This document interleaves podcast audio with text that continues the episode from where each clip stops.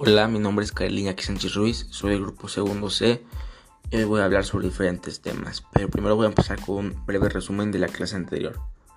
La clase anterior vimos solamente una parte sobre la revolución industrial. En este audio va a ser la segunda parte. Ahora sí, ya empiezo. Introducción. La revolución industrial representa una transformación de gran importancia para el desarrollo del capitalismo, implementada por cambios en las condiciones técnicas y sociales de la producción el paso de la producción manufacturera a la fabril implicó una nueva base a la acumulación de capital, a partir de la apropiación de los medios de trabajo en particulares y su consiguiente concentración en unos pocos, y la conversión del trabajo artesanal en trabajo asalariado. La sociedad industrial genera sus propias contradicciones, cuando las nuevas relaciones de producción conllevan la gestación de las clases sociales con intereses opuestos cuando se van prefigurando formas de organización y pensamiento que pugnan por transformar las relaciones de explotación y desigualdad que la sociedad capitalista industrial impone. Para abordar el tema de la revolución industrial es conveniente señalar algunos cambios económicos y sociales, así como las innovaciones y descubrimientos que anteceden su génesis. Por ejemplo, en la agricultura, en la minería y la industria, las nuevas fuentes de energía, la mentalidad emprendedora y las llamadas leyes de pobres, todos ellos fueron necesarios para que se desarrollara la revolución industrial. El grabador y pintor William Howard representó sárticamente las costumbres, tanto de la clase alta como la popular, de ese Londres donde se gestaba la revolución industrial. Este material tiene como propósito ayudar a conocer el origen de la industria. Sociedad inglesa proletarización y las leyes pobres. En 1622 se restringió la asistencia de los pobres propios de la parroquia. Con esto se pretendió aprovechar la fuerza de trabajo en la parroquia de origen, restringir las fugas y fijar la residencia en un periodo donde no se exigía la movilidad de la mano de obra que la revolución industrial requiere. En 1723 las casas de pobres se hicieron obligatorias y se negó la asistencia al pobre que no entrase en ellas. Revolución agrícola. Los titulares de cuatro, de cuatro quintas partes de la propiedad de una parroquia podían cercar las tierras con la finalidad de juntar sus parcelas, cambiando el método tradicional de cultivo por rotación hacia una organización de propiedades a modo de aprovechar las técnicas de producción intensiva que la revolución agraria habría generado. El mayor número de actas en enclosures se aprobó entre 1760 y 1815 coincidiendo con una alta demanda de alimentos, siendo progresiva su tendencia. Así, por ejemplo, 1740 a 1750 se expidieron 38 decretos en la siguiente década. Fueron 156, ya en la posterior serían 480. La manufactura.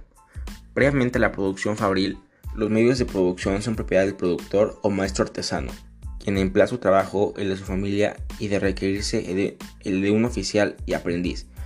Maestro, oficial y aprendices conformaban el taller artesanal. Los talleres del mismo oficio constituían gremios que regulaban jornada de trabajo, calidad y precios de las mercancías, salarios oficiales gratificaciones de aprendices, las condiciones requeridas para ascender, etc. Los gremios protegen a sus integrantes, evitan libre competencia entre ellos, se vigila, persigue y sanciona a los que ejercen libremente. Todo esto conforme la autorregulada corporación artesanal. Los cercamientos despojan y proletarizan a la población campesina, lo cual hace posible la existencia de una mano de obra libre, que permite el surgimiento de la industria de domicilio como un sistema de producción manufacturera por medio del cual un comerciante o empresario distribuye materia prima que es manufacturada en distintos domicilios a cambio de un pago. El crecimiento de la población contribuyó a este sistema, en tanto que el incremento de integrantes de la familia posibilita un mayor ingreso. La manufactura también funcionó a gran escala, desarrolló un comercio de amplia envergadura, además permitió una gran acumulación de capital, lo que el taller artesanal no hizo. El proceso de floretización del artesano fue imparable desde mediados del siglo XVIII, con el paulatino desmantelamiento a las regulaciones gremiales. El desarrollo de la manufactura no es posible sin un crecimiento de la demanda. Ello se explica por el crecimiento demográfico y por la capacidad adquisitiva de la población. Fuentes de energía. La minería ofreció poco campo nuevas técnicas de producción, así como la introducción de máquinas. la entrada de caballejos a las minas a mediados del siglo XVIII se redujo el costo del carbón por la sustitución de mineros viejos por jóvenes, pagados con salarios menores. Hacia 1813 vendrá la iluminación con la invención de distintas lámparas. Esto contribuyó a una mayor producción exterior de mina de carbón inglesa, fines del siglo XVIII. Otra de las formas de energía fue la creada a partir del uso del vapor. James Watt, en 1765, perfeccionaría la llamada máquina de vapor atmosférica de Newcomen. A principios del siglo XVIII se usó era el bombear agua a depósitos de destilería, cervecerías, salmuerías y en las minas de carbón y hierro. Máquina de vapor de Watt. En 1784 surgió la máquina del movimiento paralelo y en 1788 inventó el regulador, que permitirá marcar el ritmo de la acción del vapor, el cual representa una gran potencial energético, controlando mejor la energía destinada a métodos industriales. Innovaciones tecnológicas. Máquina de vapor. Las innovaciones tecnológicas fueron muchas.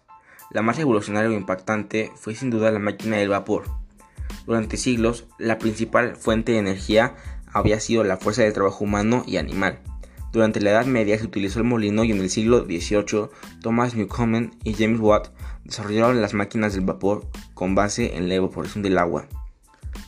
Repercusiones. En el periodo del capitalismo manufacturero, la demanda de mercancías crecía, tanto la colonial como la de los países europeos, pero las posibilidades de crecimiento tenían un límite de producción por el uso de una tecnología de tipo manufacturero. Trabajo infantil en una fábrica de hilado. La fábrica implicó una nueva forma de trabajar, impulsó una disciplina y un ritmo acelerado, a diferencia del taller, en donde el trabajo estaba condicionado por el ritmo, hábitos, herramientas y fuerza del artesano. El trabajo manual y uso de herramientas se vieron trastocados por la llegada de las máquinas. Trabajo femenino en una fábrica de hilado. Las máquinas no sustituyeron totalmente el trabajo humano, pero en algunas etapas del proceso productivo suprieron su fuerza y destreza, intensificaron su ritmo, multiplicaron su velocidad y hicieron el trabajo más productivo. Esta lucha se manifestaría en movimientos obreros como el ludismo y el cartismo, y expresiones políticas como el social, utópico y científico. Urbanización y la revolución industrial. Las condiciones de explotación llevan a crear una conciencia de la importancia del trabajo obrero para el desarrollo de la economía, la existencia de un reparto desigual de la riqueza y de la lucha por mejorar condiciones de vida y condiciones laborales. Además, surgen los trade unions, la cual dieron origen a los sindicatos, por fábrica u oficio que plantearon la reivindicación de derechos obreros.